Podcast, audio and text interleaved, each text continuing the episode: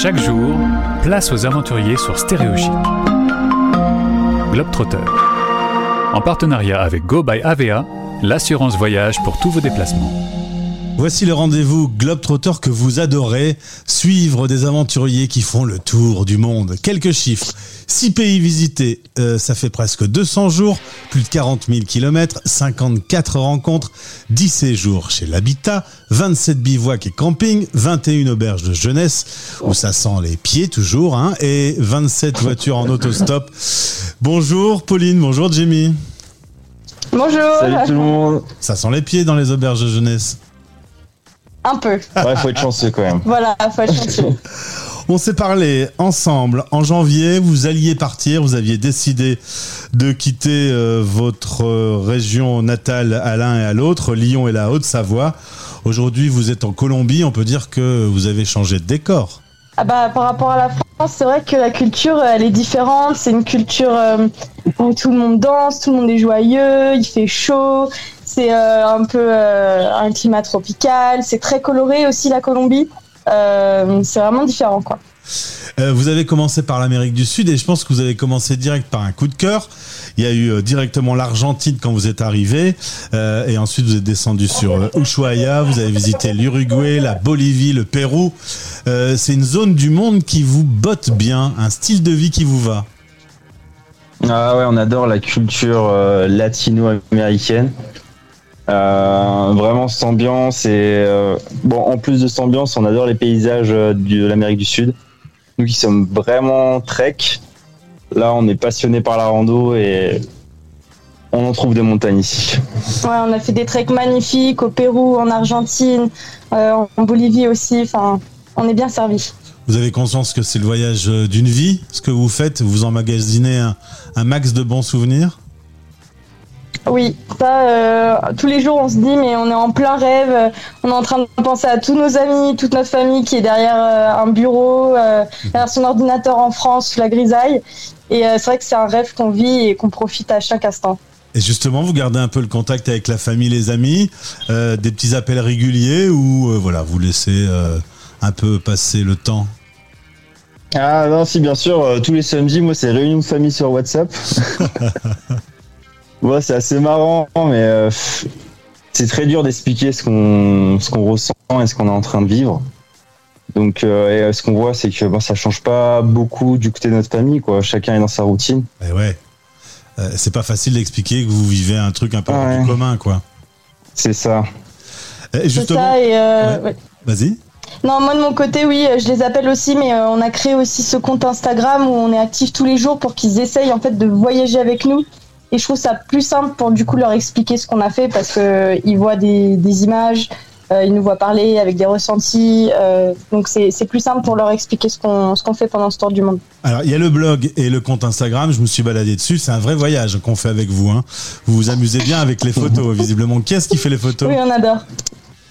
Bah, Jimmy les prend et puis moi après je les choisis pour, euh, pour les poster euh, sur le blog ou sur Instagram. Vous êtes parti depuis près de 200 jours. On part en couple comme ça.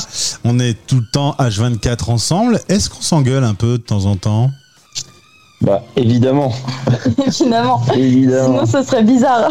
non non ça se passe euh, plutôt bien si c'est la question qui suit C'est un peu la question. Non, mais euh, moi, je conseillerais à tous les voyageurs qui partent en couple, il y a forcément des moments de dispute parce qu'on est H24 ensemble. Ce qui est bien, c'est la communication et c'est surtout de se dire, si ça va plus, ben, on se prend deux heures, trois heures, une après-midi seul, on va faire une activité de notre côté et puis comme ça, c'est mieux après pour se retrouver. Enfin, ça, ça a enlevé toutes ces tensions et au final, c'est encore mieux parce qu'on a plein de choses à se raconter et il y a eu ce monde qui a été créé juste le temps d'une après-midi. Est-ce que vous pouvez me dire dans les images qui vous ont marqué les, les trucs vraiment inoubliables, les, les deux trois trucs là qui sont dans votre tête et qui, euh, qui ne partiront jamais? Tu commences? Euh, bah, Moi, je dirais euh, le Huayna Potosi. En fait, en Bolivie, nous avons fait une ascension à plus de 6000 mètres d'altitude. Sur une montagne et euh, ça a été euh, déjà les paysages incroyables. Euh, là, là-haut, il y avait une vue à 360 degrés sur toute la Bolivie, on voyait jusqu'au lac Titicaca. Et puis l'effort physique et mental qui était très dur. franchement, on en a chié, on en a pleuré, mais ça fait une expérience de dingue et, et, maintenant on a envie de refaire cette expérience sur une nouvelle montagne. Mais vraiment, c'est quelque chose qu'on souhaite à tout le monde de, de vivre cet effort physique et mental qui est incroyable. Avec une récompense à la clé, quoi. Ouais, avec une vue de dingue en, une fois en haut de la montagne. Et toi, Jimmy, un autre souvenir qui t'a marqué? Euh, moi, c'était en Argentine. On a vu la troisième plus grande calotte glaciaire. Ah ouais, ça c'était. C'est ça, donc c'était pareil. C'était toujours pendant un trek et euh, après 8 heures de marche, je crois. C'est la plus grande après le Groenland et l'Antarctique. On s'est retrouvé vraiment euh, au Paso del Viento et alors on marche 5 mètres et là on se retrouve devant la, mais une étendue de, glace, euh, mais à perte de vue quoi. Et là à ce moment c'est vraiment euh, le gros coup de cœur. on, pensait que ça on était sur notre planète quoi. Évidemment, si on parle des choses chouettes, je vais évidemment rêver avec mes gros sabots. Il y a bien des moments où il y a des galères quand même. Il y a bien des, petites maladies ou des, des trucs qui se passent pas comme vous voulez. Alors oui, il y a des galères. Après, euh, nous, c'est bien parce qu'on transforme les galères en trucs chouettes. Donc en fait, euh, on n'a pas l'impression que c'est des grosses galères. Mais pour en dire deux, euh, bah, évidemment, on a eu cette petite diarrhée du voyageur, comme la majorité des personnes. Du coup, on est allé à l'hôpital au Pérou. Et c'était la première fois de notre vie. On s'est fait, enfin, les médecins ont fait une transfusion de liquide mélangé avec de l'eau et des minéraux, euh, de 2 litres dans notre, dans notre bras, comme ça, pendant deux heures. Donc, euh, c'était euh, assez étrange. Mais au moins, après, on était guéris. Et, et je te laisse parler d'une autre galère. Ah oui, on s'est retrouvé alors dans le Paro, c'est la grève en Équateur. Donc, c'est un peu les gilets jaunes, mais version équatorienne. et alors, ils ont bloqué vraiment toutes les villes. Et on a essayé de sortir du pays absolument, donc euh, en faisant du stop, en prenant des minibus, parce que toutes les grandes lignes étaient bloquées. Et en fait, on s'est retrouvé à être pris en stop par un vendeur de clémentines qui nous a fait passer tous ces petits barrages en fait, qui étaient, mais vu que c'était un local, il a pu nous faire passer.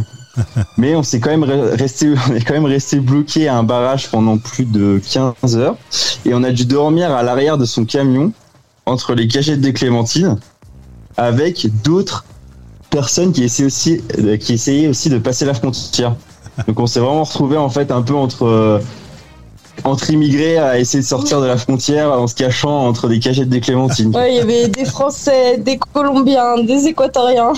On n'a jamais mangé autant de clémentines de notre vie. vous, aviez, à manger. Euh, oui, c'est ce qu'on s'est dit. Parlons euh, d'argent, justement. Vous avez l'occasion de faire quelques volontariats. C'est l'occasion de travailler en échange d'avoir euh, un logement et, et, un peu de nourriture. Vous avez notamment retapé la maison d'un Hollandais. C'est pas banal, faut aller au bout du monde pour retaper la maison d'un Hollandais.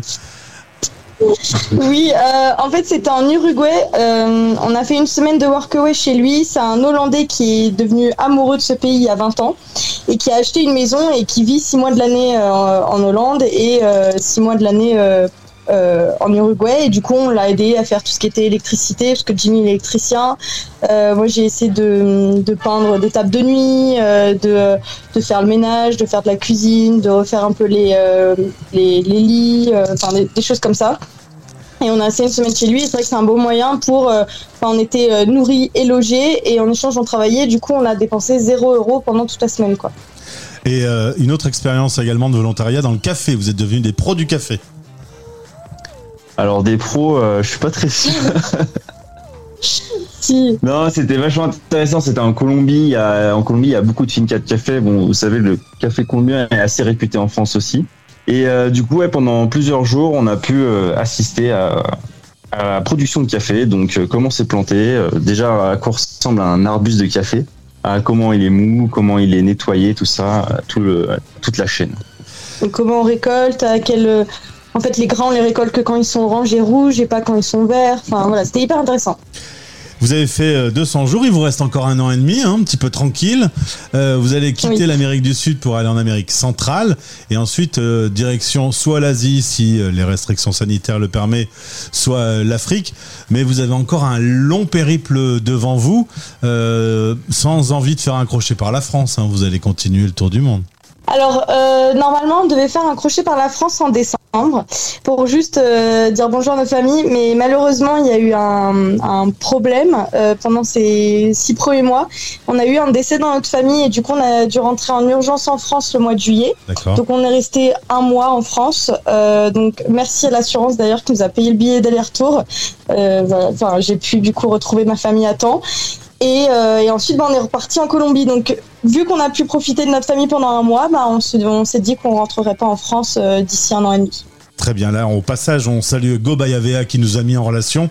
Et, et, Oui. et partir assuré, euh, faut pas déconner sur le sujet. Hein. C'est quand même assez important. Vous l'avez vu.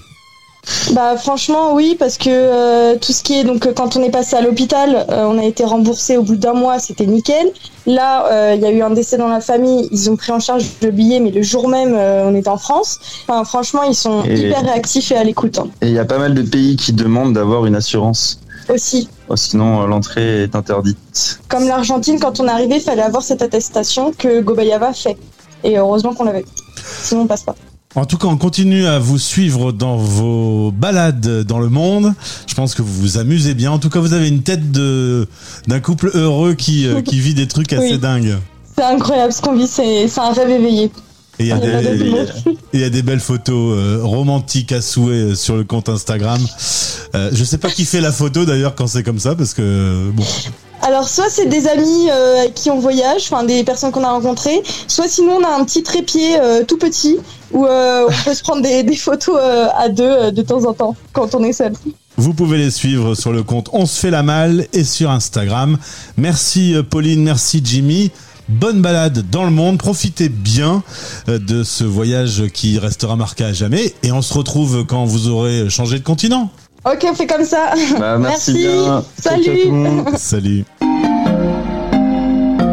Globetrotter sur Stéréo Chic, en partenariat avec Go by AVA, l'assurance d'un voyage bien organisé. gobyava.com Stéréochic Radio.